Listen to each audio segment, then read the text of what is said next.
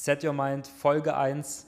Ähm, wer an der Stelle noch nicht Folge 0 gehört hat, beziehungsweise den Trailer, der macht das am besten jetzt, weil äh, diese Folge hier darauf aufbauen wird. Ich werde nämlich über mein Leben erzählen und äh, davon, wie ich zu der Person geworden bin, die ich heute bin. Äh, Standpunkt jetzt, äh, in dem Moment, wo ich die Folge aufnehme, bin ich 24 Jahre alt, habe ein Unternehmen ähm, ja, auf die Beine gestellt, was 5,4 Millionen Euro Umsatz in den letzten drei Jahren erwirtschaftet hat.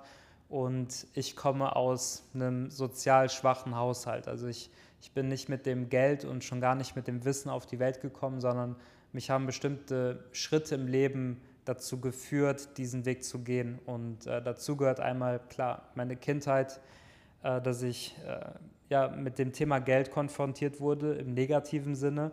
Dazu gehört auch meine ja, Geschichte mit meiner Mom, die an einer Art Demenz erkrankt ist. Ich werde über die Liebe, äh, die ich erfahren habe in meiner Kindheit sprechen. Ich werde über meine Schulzeit reden und ähm, wie ich zu Marketing gekommen bin. Äh, das ist auch eine spannende Geschichte über Audi Deutschland und einem kleinen Zufall, der da passiert ist.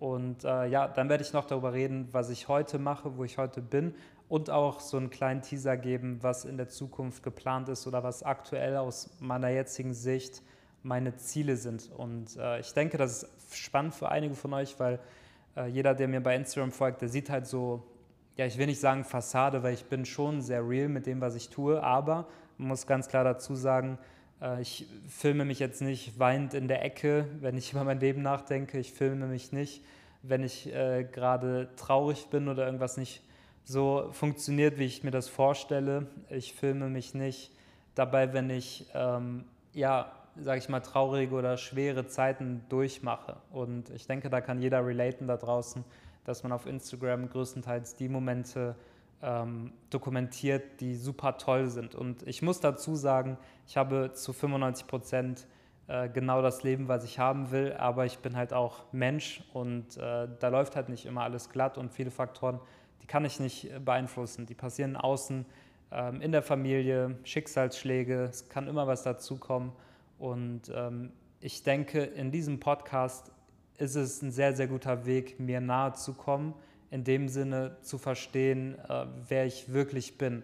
Das soll der Podcast auch so ein bisschen transportieren, weil ich eben nicht nur diese 15 Sekunden Slots habe in der Instagram Story oder meinetwegen in einem Video, was wir machen, ähm, oder wenn ich in einer Story rede oder so, klar, bekommt man mich mit, aber hier ist es halt so intensiv, wie es nur vielleicht auf YouTube noch sein könnte oder wenn man mich persönlich äh, trifft. Deswegen auch an der Stelle, stellt euch einfach vor, wie wir gerade zusammen auf einer Parkbank sitzen und äh, du in dem Fall mich einfach fragst, so, wer bin ich, was mache ich und äh, wie habe ich das geschafft, was für andere Menschen vielleicht als ähm, fast unmöglich gilt.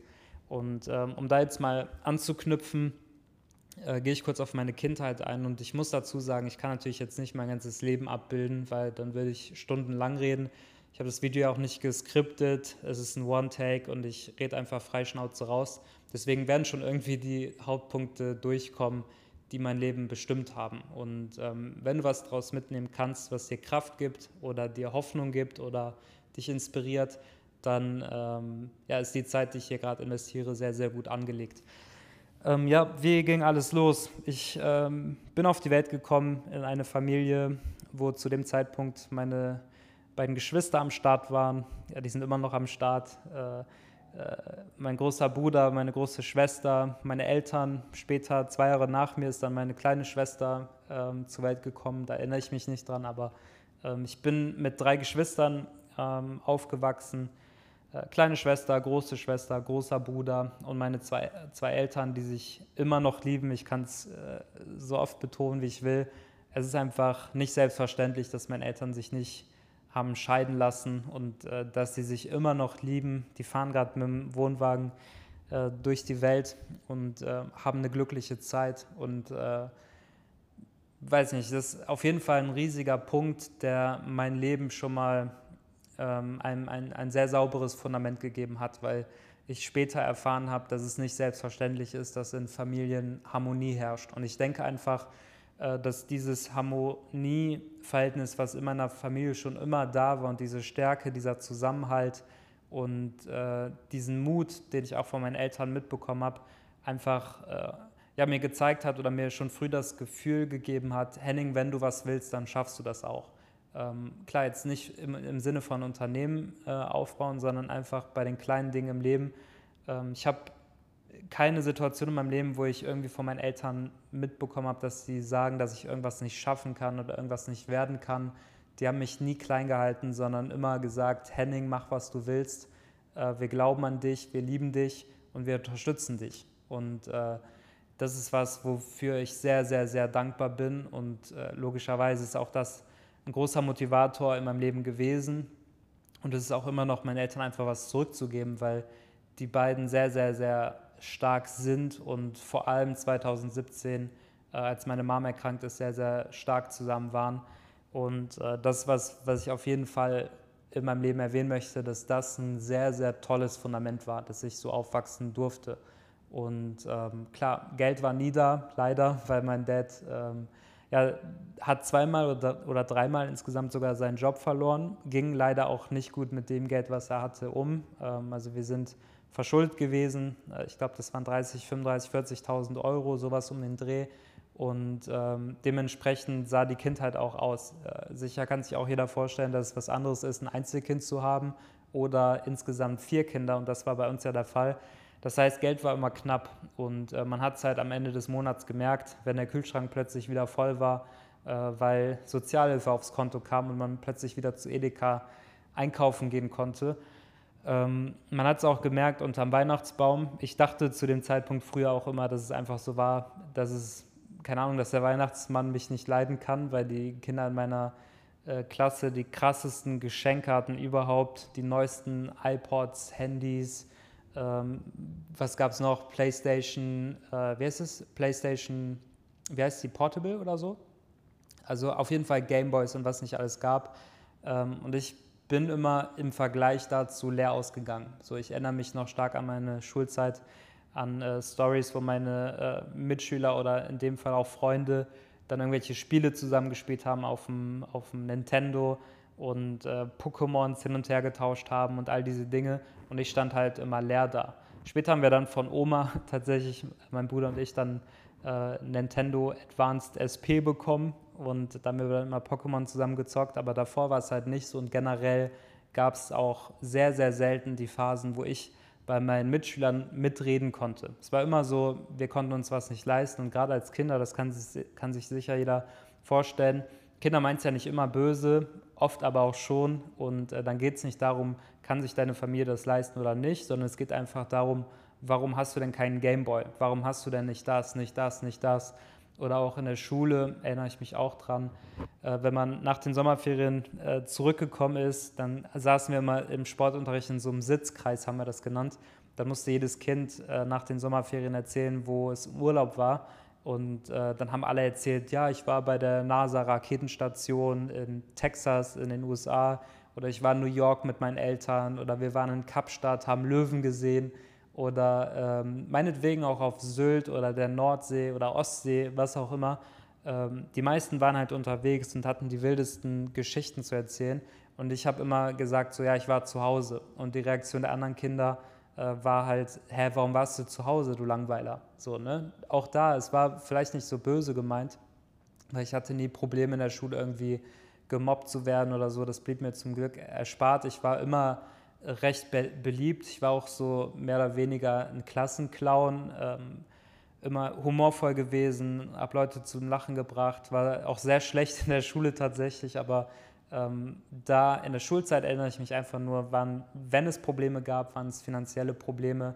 Und das fand ich halt ungerecht. Ich fand es ungerecht, dass ähm, die meisten Kinder halt ja, Geld hatten oder zumindest genug Geld, die Welt zu sehen, in den Urlaub zu fahren, ähm, tolle Weihnachtsgeschenke zu bekommen und so weiter. Und später habe ich dann verstanden, dass es einfach daran liegt, dass mein Dad weniger Geld hat.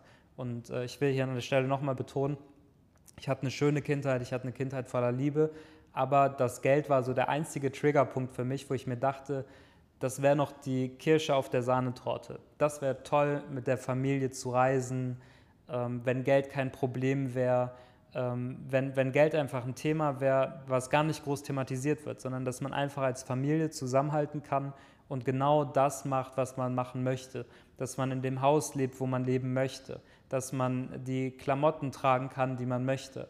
Dass man äh, sich was kaufen kann, wenn man es möchte. Dass man reisen kann, wenn man es möchte.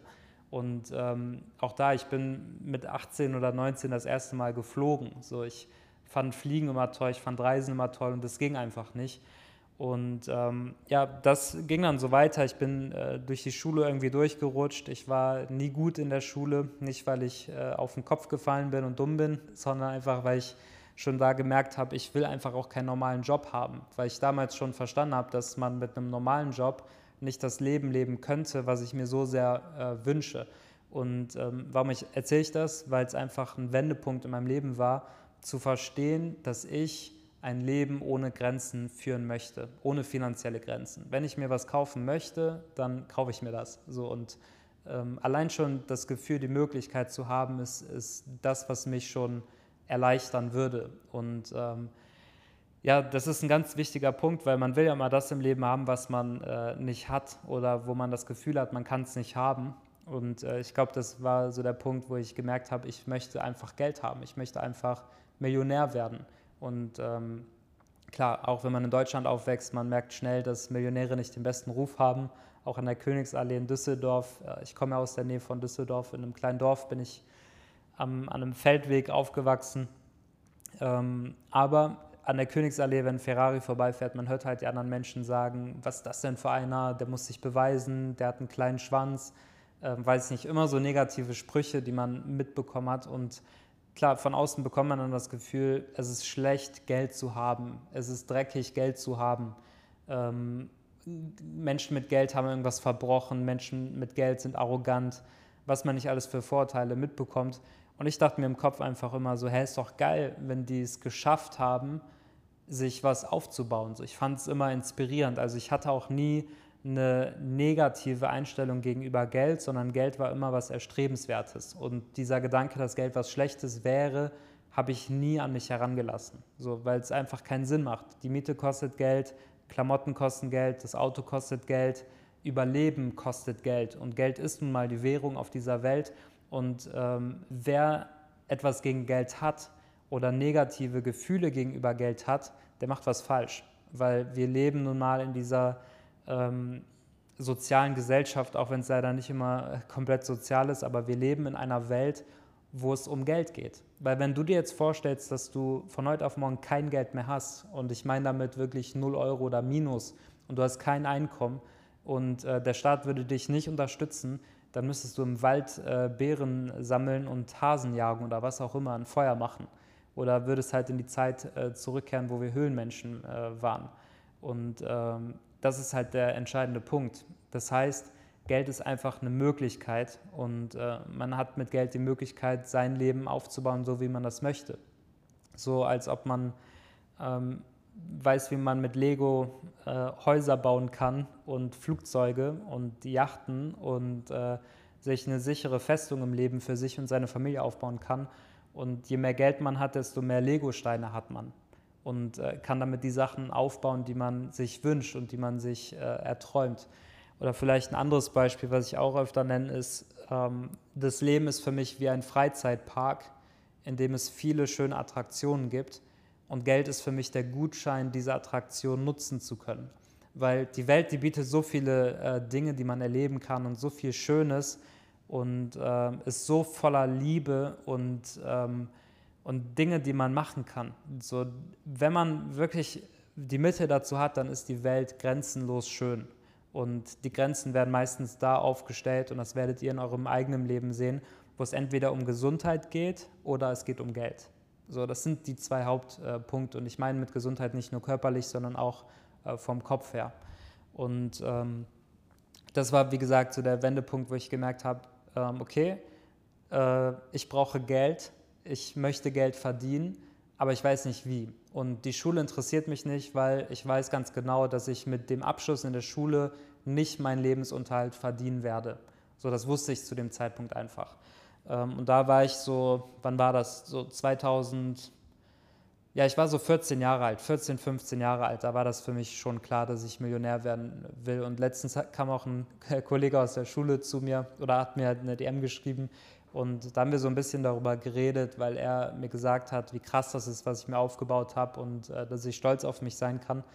Äh, es war ein schöner Moment und ähm, der meinte dann, wir waren damals im Sportunterricht, aber wir sind mal mit so einem Bus zu so einem Sportplatz gefahren, weil die Halle in der Schule oft auch besetzt war von anderen Klassen. Und auf diesem Sportplatz gab es halt einen Fußballplatz und äh, da gibt es ja dann diese ähm, Auswechselbänke an der Seite vom Fußballplatz und da drauf haben wir immer gesessen. Äh, zur Sommerzeit, äh, wenn wir gerade äh, nicht eingewechselt waren, dann haben wir da drauf gesessen und ich weiß noch, da haben wir so ähm, wie alt waren wir, ich glaube 16 oder so, kurz vorm Realschulabschluss, weil ich bin von der Realschule dann aufs Gymnasium gewechselt und ähm, habe danach dann mein Ding gemacht, aber zur Realschulzeit in der Abschlussphase war halt schon das Thema, was will man nach der Schule machen, welche Ausbildung will man machen und ähm, er meinte dann, dass ich gesagt hätte schon da, dass ich Millionär werden will, als wir darüber gesprochen haben, äh, welchen Job wir später machen möchten. Und äh, der meinte dann auch, dass äh, ich dafür ausgelacht wurde. Ich selbst, ich erinnere mich nicht mehr dran. Ich erinnere mich an den Sportplatz, ich erinnere mich, dass wir da über solche Themen geredet haben oder generell über Jobs und so. Aber dass ich gesagt habe, ich will Millionär werden, das wusste ich nicht. Das hat mir rückblickend nochmal bestätigt in der Situation, dass es wirklich ein fester Gedanke bei mir war. Und das war auch der Zeit, wo ich ein besonderes Buch gelesen habe. Äh, das war Anthony Robbins, Das Power-Prinzip jeder, der das jetzt in diesem Moment im Podcast hört und ähm, der meine Worte in irgendeiner Form ernst nimmt, der sollte sich dieses Buch bestellen. Ich schwöre es euch, bestellt euch dieses Buch. Anthony Robbins, das Power-Prinzip. Auf Amazon kostet, glaube ich, 30 Euro oder so. Sehr, sehr gut investiertes Geld. Vor allem für all diejenigen, die ähm, Selbstzweifel haben oder die ähm, so nach dem Motto leben, die anderen können das, ich kann das nicht. So, weil in dem Buch bekommst du mit, warum du alles sein kannst, was du im Leben sein möchtest. Egal welcher Beruf, egal was du machen möchtest, du kannst das schaffen. Und sobald man das realisiert und nur noch versteht, dass man den Weg dahin braucht und diesen konsequent gehen muss, ähm, auch unter Kalkulierung, dass man hinfallen wird auf diesem Weg, aber wieder aufstehen muss, wenn man das wirklich versteht, und ich meine nicht nur in der Theorie und ja, theoretisch ist das so und so, sondern wenn man es fühlt und wenn man bereit ist, diesen Weg zu gehen dann versteht man, warum ich dieses Buch gerade empfohlen habe. Und äh, beim Lesen wird das sehr, sehr deutlich. Aber gut, das Buch habe ich gelesen und äh, da wurde mir nochmal mehr klar, ich will auf jeden Fall Millionär werden, ich will auf jeden Fall frei werden, ich will diesen Weg gehen, aber ich wusste nicht wie. So, und später, dann 2016 war das, ähm, habe ich auch Bilder gepostet auf Instagram. Ich glaube, mein erstes Instagram-Bild habe ich 2013 gepostet ich hatte Spaß daran, immer äh, Bilder zu machen von mir, von der Umwelt, wie das halt jeder macht in dem Alter wahrscheinlich, auch ein bisschen Selbstfindungsphase. Wahrscheinlich wollte ich mir einfach ein paar äh, Frauen angeln damit in meiner Klasse. Keine Ahnung, aber ich hatte immer gut Follower. Also zu dem Zeitpunkt waren, glaube ich, dreieinhalbtausend Follower schon sehr, sehr viel. Und ähm, dementsprechend wurde auch mein, mein Profil gut gerankt. Also damals war es ja eh noch so, dass man organisch wachsen konnte auf Instagram. Geht ja heute eingeschränkt immer noch ähm, über Reels und so, aber damals war es halt ein bisschen schwieriger, ein äh, bisschen einfacher. Und ähm, irgendwie ist ein Mitarbeiter von Audi Deutschland dann auf meine Bilder äh, gekommen und ich habe immer so Architektur auch fotografiert.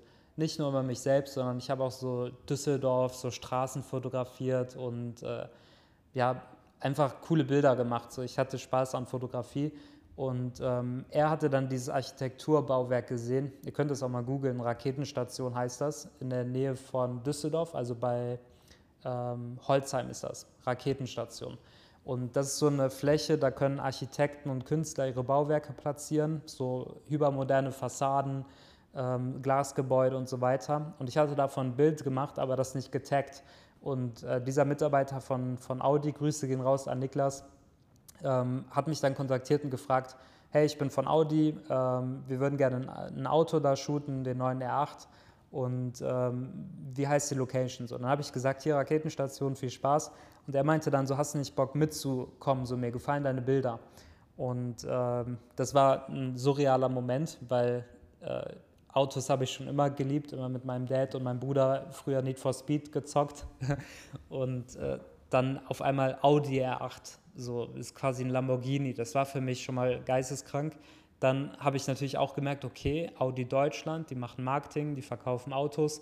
Äh, das fand ich spannend und ich war ja eher auf der Suche ähm, zu finden, was ich machen wollte. Und äh, der Niklas, der ist halt rumgereist um die Welt, der hat ähm, viel erlebt, war auf Presseveranstaltungen, war auf Events von Audi, ist die Autos die ganze Zeit gefahren. Und äh, das fand ich halt so spannend, dass ich gesagt habe, äh, so klar, die Chance kann ich mir nicht entgehen lassen. Und nach der Schule ähm, hat er mich dann abgeholt. Wir sind dann zum Drehort gefahren und haben Bilder gemacht. Ich glaube, in meinem Profil sieht man das immer noch. Ähm, wenn ihr auf meinem Instagram-Profil seid, Henning-Greizke, dann äh, seht ihr wahrscheinlich ganz, ganz unten noch irgendwo diesen Audi R8, so ein blauer. Oder zumindest in den Bildern, wo ich getaggt wurde, ist sicherlich noch irgendwas von Audi. Das war auf jeden Fall 2016. Und ähm, ich habe da gemerkt, okay, Audi hat ein Produkt, die Autos, und äh, die müssen verkauft werden über Social Media. Und das, was die Jungs da machen im Team, im Social Media Team, ist, äh, das Produkt auf emotionale Art und Weise mit der Zielgruppe zu verknüpfen und dann entsteht dieser Verkauf. Und äh, das war für mich so ein geiler Moment, weil ich immer schon eine kreative Ader an mir hatte. Ich hatte auch intuitiv Lust auf Fotografie, äh, hatte ein gutes Auge dafür und Spaß daran vor allem. Und ich dachte mir so, das ist doch das, was ich machen kann, um erfolgreich zu werden oder zumindest schon mal überdurchschnittlich zu verdienen und dabei auch noch Spaß zu haben. Das war für mich auch ein wichtiger Punkt. Ähm, also wie gesagt, ich bin hin, habe Bilder gemacht und äh, dann ist eine Freundschaft daraus entstanden tatsächlich. Und ähm, das ging dann so weit, dass ich auch äh, nach München, also nach Ingolstadt, zur Hauptzentrale von, von Audi fliegen durfte. Ich war auf ähm, Dreharbeiten dabei und ähm, ja, habe hab mich da inspirieren lassen. Bin dann ins Team gerutscht, ins Social Media Team von, von Audi Deutschland. Das war nichts wirklich Offizielles. Ich hatte keinen kein Arbeitsvertrag, sondern ich habe da einfach mitgeholfen, so auf Selbstkostenbasis quasi und ähm, habe mich da sehr, sehr gut mit den Leuten verstanden. Und das war so eine inspirierende Zeit, dass ich in dieser Phase auch viel über Marketingpsychologie mir angeeignet habe. Ähm, Grüße gehen auch übrigens auch raus an Enrico Hannisch. Ähm, er leitet, glaube ich, immer noch äh, bei, bei Audi Deutschland die äh, Social Media Page, macht die äh, Facebook-Kampagnen, die Beiträge, äh, schaut sich die, die äh, Metadaten im Hintergrund an. Und äh, da habe ich ihm auch immer über die Schulter geschaut. Wir waren dann einmal am Nürburgring, da war so ein Autorennen, ich weiß nicht mehr, was das für ein Autorennen war, irgend so ein 24-Stunden-Ding. Und ähm, das Social Media Team, ich eingeschlossen, wir haben dann immer Bilder gemacht von den Fahrzeugen und ihm die Bilder gegeben, damit er die auf Instagram bei Audi Deutschland, auf Instagram und Facebook postet.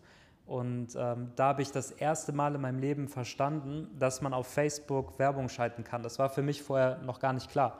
Ich wusste das gar nicht. Ich dachte, Facebook wäre einfach, um mit seinen Freunden irgendwie Bilder zu teilen. Aber ich wusste nicht, dass man da äh, Werbung schalten kann, dass man da mit Geld verdienen kann, damit äh, man Zielgruppen erreicht, all diese Sachen. Das wusste ich zu dem Zeitpunkt nicht.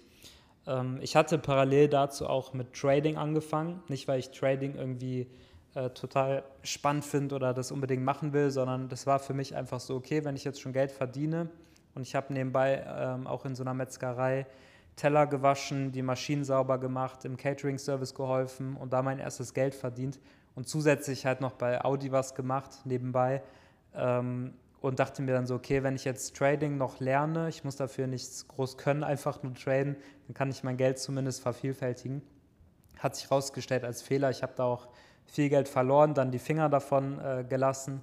Aber ich habe halt immer noch nach wie vor Marketing-Sachen ähm, gegoogelt. Übrigens da auch eine Empfehlung, ähm, ein Buch, äh, die 22 äh, unumstößlichen Marketinggebote von äh, Jack Trout und All Rice ist es, glaube ich, das Buch.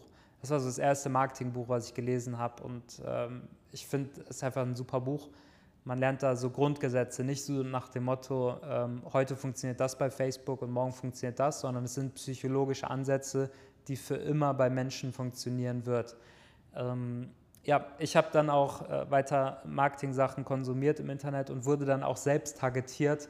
Und ähm, auf YouTube wurde mir dann über den Algorithmus Dropshipping vorgeschlagen. Das war der erste Moment, wo ich das Wort Dropshipping gehört habe.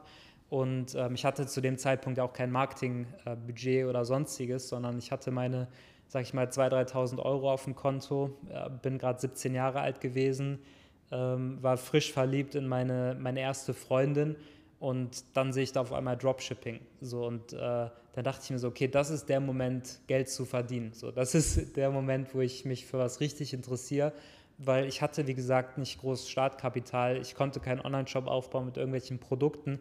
Ich wusste auch nie, dass man ähm, einen Online-Shop aufbauen kann, ohne eigene Produkte zu haben oder ohne ein eigenes Lager zu haben.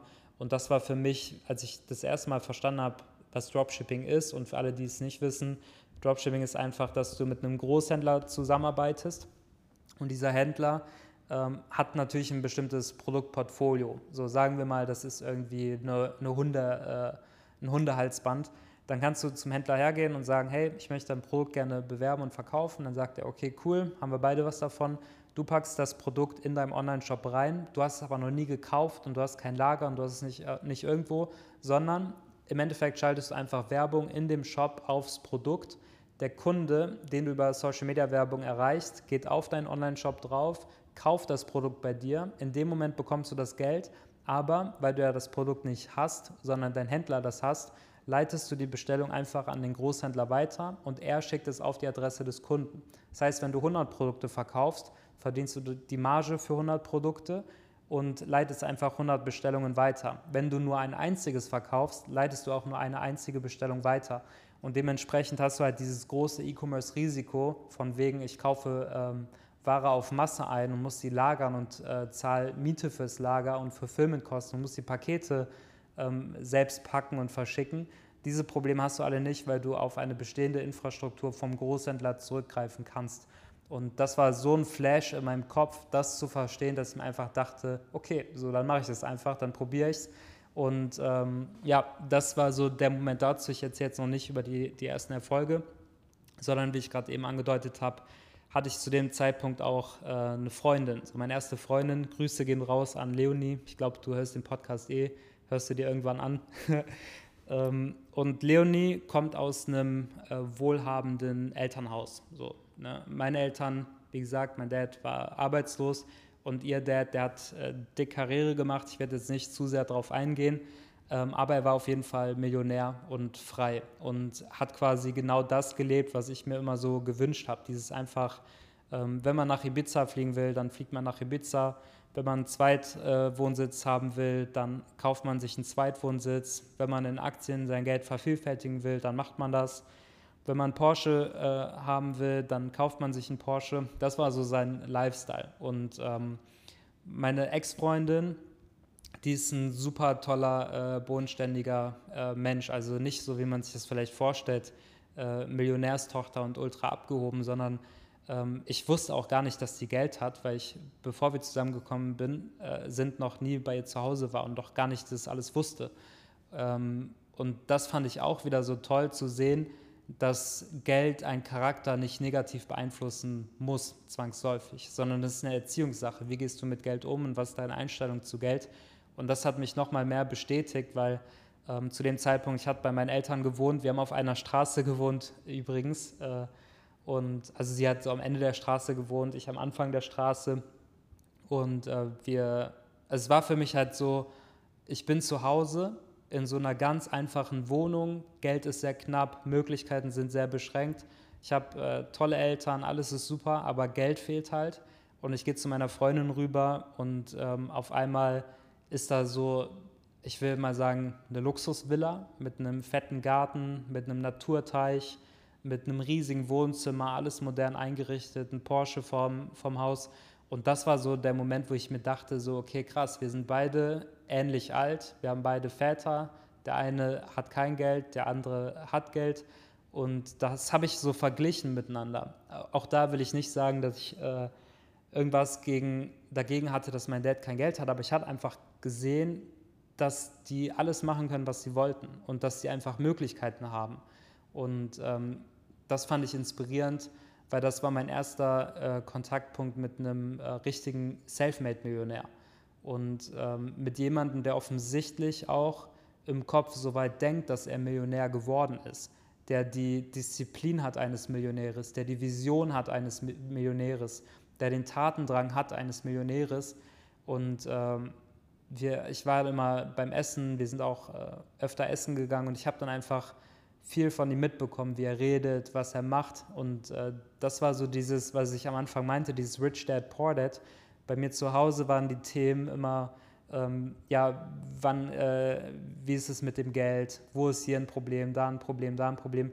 Und immer wenn ich äh, bei, bei meiner Ex-Freundin war, dann war das halt so, man redet über Politik, man redet über Aktien, dann so Sprüche, an die ich mich noch erinnere von meiner, meiner, äh, meiner Ex, als, sie, als ich irgendwie gefragt habe, so, hey, warum ist denn dein Dad heute so schlecht gelaunt, was ist los? Und dann hat sie sowas gesagt wie, äh, man kann seine Laune immer an den Aktienkursen ablesen.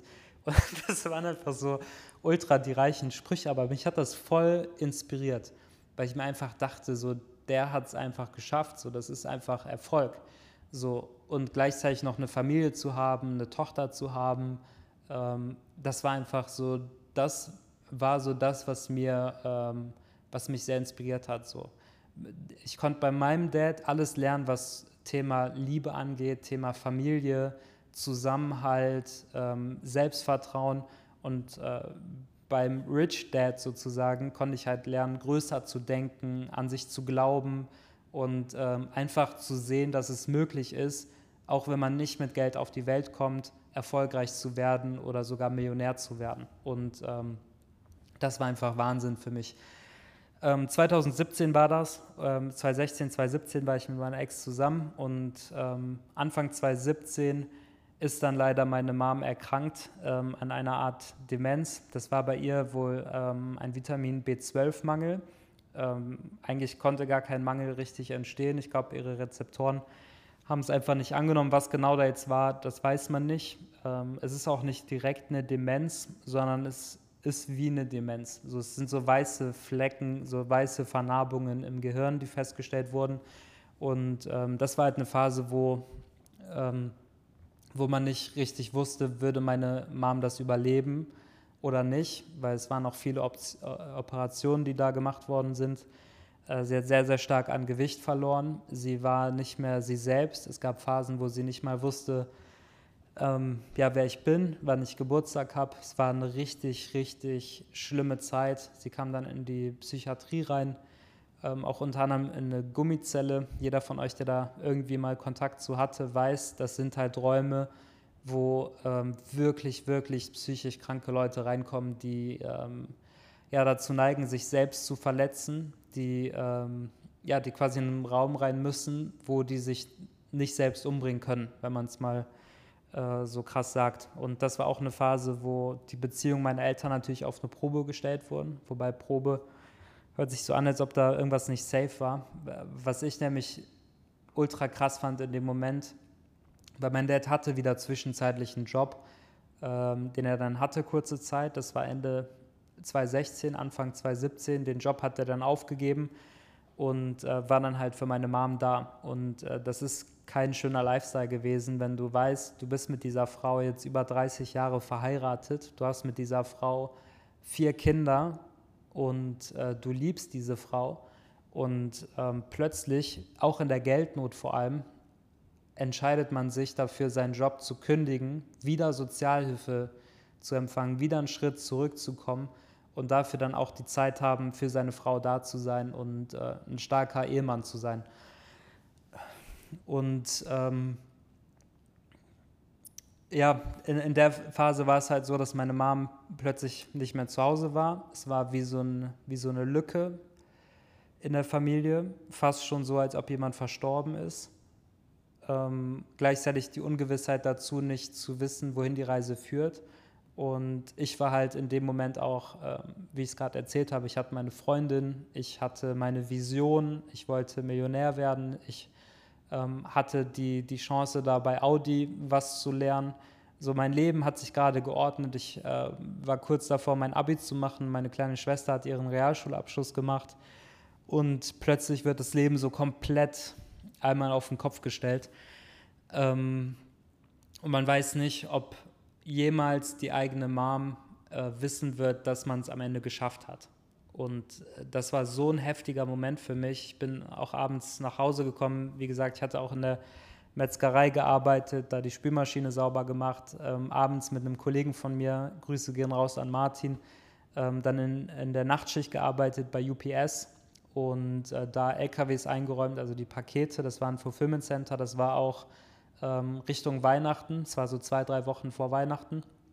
Und äh, ich weiß noch, ich bin abends zurückgekommen und äh, mein Dad saß einfach weinend auf dem Sofa und hat leise geweint. So, das war so schlimm für mich, weil ich wusste, wäre ich in dem Moment nicht ins Wohnzimmer gegangen und ähm, hätte das gesehen, dann hätte ich es niemals mitbekommen, dass er am Weinen ist, weil er extra so leise geweint hat auf dem Sofa und so verzweifelt war.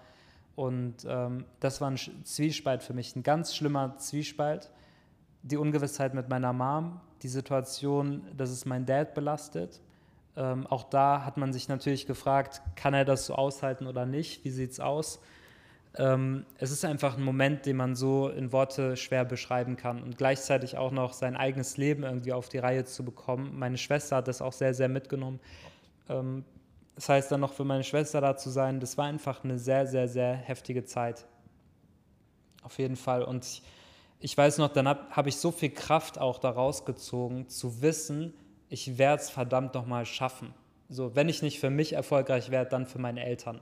So ähm, einfach meinem Dad, also allein die Vorstellung, zu meinem Dad zu gehen und zu sagen, Papa, du hast so ein geiles Leben geführt, du hast äh, so eine tolle Familie auf die Beine gestellt, du hast eine tolle Frau, genieß die Zeit, du musst nicht mehr arbeiten.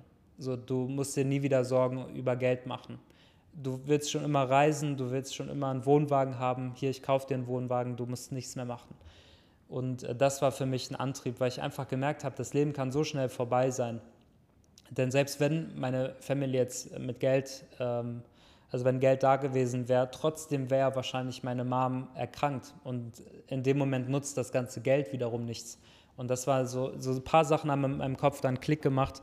Und ähm, ja, ich habe mich dann halt voll in, in Dropshipping reingestürzt. Ich habe meiner Ex-Freundin vom Businessmodell erzählt.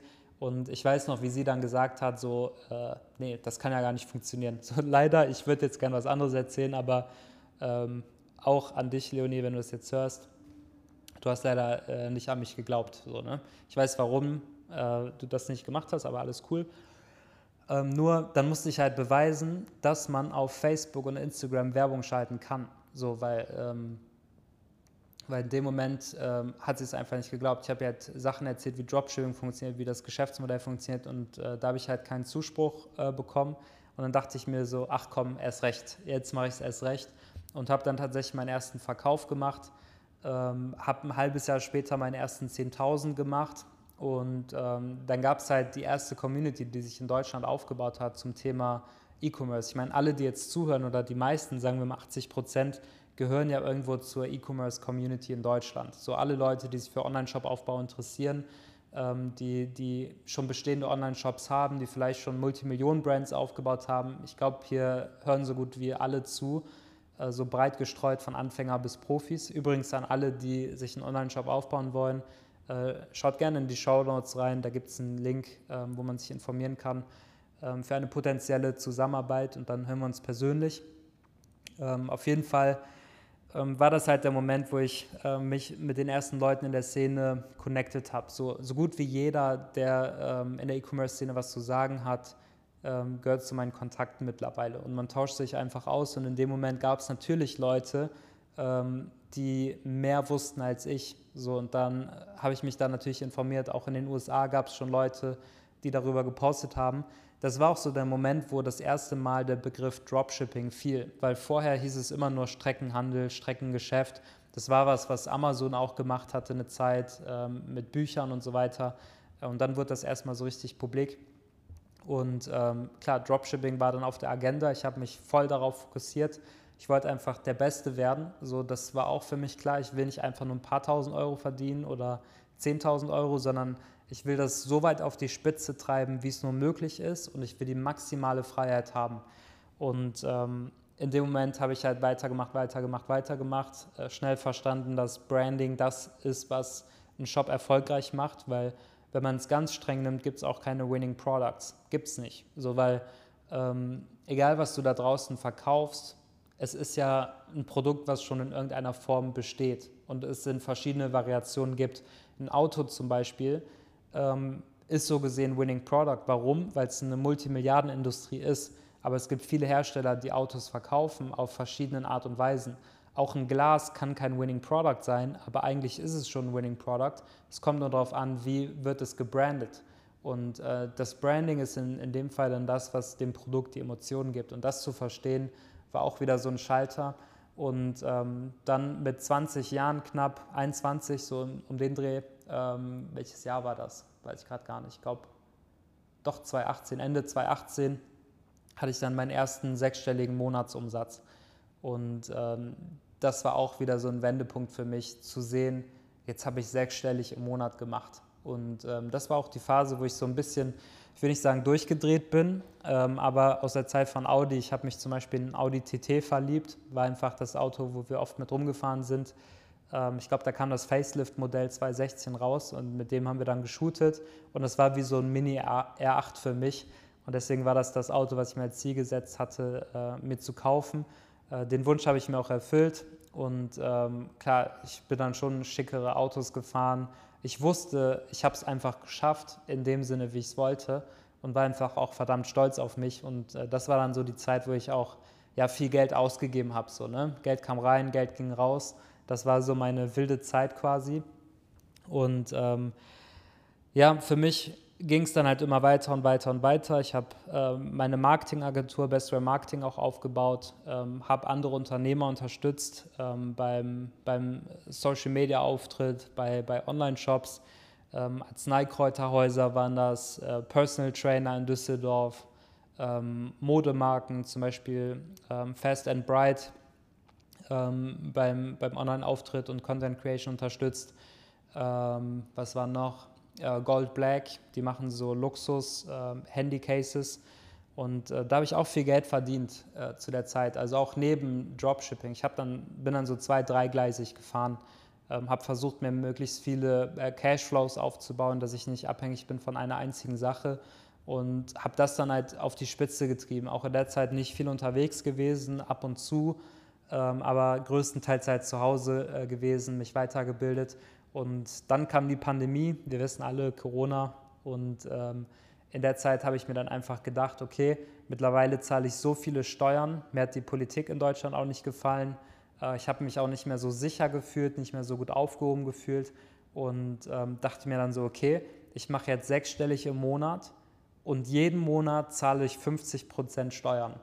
Und ähm, ganz ehrlich, da wird mir wahrscheinlich jeder von euch zustimmen dass es wenig Sinn macht, wenn man so viel verdient und wenn man geografisch frei ist. Das kommt dazu, ich habe ja kein Büro gebraucht oder die Infrastruktur von Deutschland, sondern wenn es nach mir ginge, äh, sitze ich einfach am Strand irgendwo auf der Welt, habe meinen Laptop auf und baue meine Online-Shops und verwalte die und verdiene mein Geld. So, und in dem Moment hat der nächste Schalter Klick gemacht in meinem Kopf und mir war einfach klar, so warum in aller Welt sollte ich jetzt in Deutschland bleiben, wenn ich jeden Monat knapp 50.000 Euro Steuern zahle? Und äh, das war so ein Wendepunkt, wo ich einfach gesagt habe, okay, äh, die Stadt, die am digitalsten ist, die Stadt, die am unternehmerfreundlichsten ist, die Stadt, die nicht nur redet, sondern macht, das ist einfach Dubai. Plus Sonne, plus Steuerfreiheit, plus Strand. Das hat für mich einfach alles Sinn gemacht und ähm, dann war es eine Kurzschlussreaktion. Ich habe wirklich so innerhalb von einer Woche mich darauf festgelegt, ich werde auswandern ich werde nach Dubai ziehen.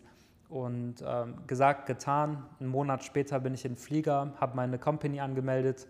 Und ähm, gerade in dem Moment, wo ich wieder zurück nach Deutschland geflogen bin und meine Sachen packen wollte, beziehungsweise meine äh, Wohnung gekündigt habe und ausziehen wollte, in dem Moment gab es dann diesen krassen Lockdown, dass man auch nicht mehr reisen konnte. Das heißt, es war nichts mehr mit, mit äh, Fliegen und ich musste in Deutschland bleiben. Und dann verging knapp, ich würde sagen, schon knapp ein Jahr, äh, bis ich dann final nach Dubai ähm, rübergezogen bin. Und das war Ende 2021. Ja, Ende 2021 bin ich in mein jetziges Apartment reingezogen und ähm, lebe jetzt seitdem. Und das sind jetzt auch schon wieder knapp zwei Jahre. Ja, so anderthalb Jahre lebe ich jetzt äh, in Dubai und ich muss sagen, das ist mit das Geilste, was ich jemals äh, hätte machen können. Ähm, auch meine Familie liebt Dubai. Ich habe ähm, alle alle fünf Familienmitglieder eingeflogen äh, letztes Jahr. Wir haben den Geburtstag von meinem Bruder äh, hier verbracht. Äh, mein Bruder habe ich auch nach Dubai geholt, er wohnt jetzt auch in Dubai. Äh, meine Familie wird vielleicht auch nachziehen, das müssen wir mal gucken. Aber ich lebe gerade einfach meinen Traum. Und ähm, das ist einfach so verrückt zu ähm, verstehen, auch in dem Moment, wo ich das gerade sage, dass ich so viel im Leben wollte und bereit war, so viel dafür zu tun und es am Ende auch geschafft habe. So, und ähm, mir immer größere Ziele gesteckt habe. Es war nie der Punkt, dass ich gesagt habe, so jetzt habe ich das, was ich wollte, sondern es ist immer noch so, dass ich nach mehr strebe. So nicht unbedingt mehr Geld, sondern einfach zu wachsen. Ähm, das war vor allem auch in den letzten zwei Monaten äh, so. Alle, die das jetzt hören und mir schon länger folgen, die haben sicher auch Phasen mitbekommen, wo ich auf Social Media inaktiver war, ähm, weil ich einfach meinen Kopf in meine Companies reingesteckt habe. Äh, nächsten Monat zum Beispiel fliege ich, äh, nächste Woche fliege ich zum Beispiel zu meinem Händler, ähm, habe jetzt viel in eine, ein Unternehmen investiert, was jetzt bald launchen wird zum Sommer. Ähm, ich habe die letzten Monate im Schnitt drei Leute pro Monat äh, eingestellt. Wir sind jetzt insgesamt über äh, die verschiedenen Firmen hinweg über 25 äh, Leute jetzt. Ähm, ich begleite äh, andere Unternehmen, also ich habe auch äh, Beteiligung mit je 25 Prozent. Ähm, ich habe noch nach wie vor meine, meine Marketingagentur. Ich habe zusätzlich noch die, die Consulting-Firma für E-Commerce. Ich habe meine Online-Shops und ich habe die Brands, die ich jetzt aufbaue. Und insgesamt sind es jetzt sechs Projekte, äh, die ich unterstütze. Und äh, die meisten davon, da bin ich halt zu 100 Prozent drin. Und dann kann man sich auch schnell vorstellen, dass es viel Arbeit ist. Und ähm, deswegen an der Stelle Grüße an mein Team. Ähm, weil ohne könnte ich das nicht machen, wie ich es gerade mache. Und äh, das ist auch ein Fehlglaube, ähm, zu denken, dass man alles alleine machen kann. Also das war auch ein riesiger Punkt, aber da werde ich noch, äh, noch an einer anderen Stelle in einer anderen Folge drüber reden, über Automatisierungen. Denn Stand jetzt ist es so, dass ich in meinem Unternehmen tendenziell nichts mehr machen muss. Also ich verdiene äh, gut äh, sechsstellig im Monat, ähm, hoch sechsstellig im Monat. Äh, unser Ziel ist ganz klar, die Million pro Monat zu knacken und ich muss faktisch im Unternehmen selbst nichts mehr tun, äh, weil ich jetzt auch letzte äh, Woche einen Geschäftsführer eingestellt habe, der jetzt quasi meinen letzten Part, den ich äh, gemacht habe, noch übernimmt. Und das ist jetzt quasi, weil ich gesagt hatte am Anfang, ich werde so eine Zukunftsprognose auch geben. Das ist jetzt gerade der Punkt, wo ich stehe.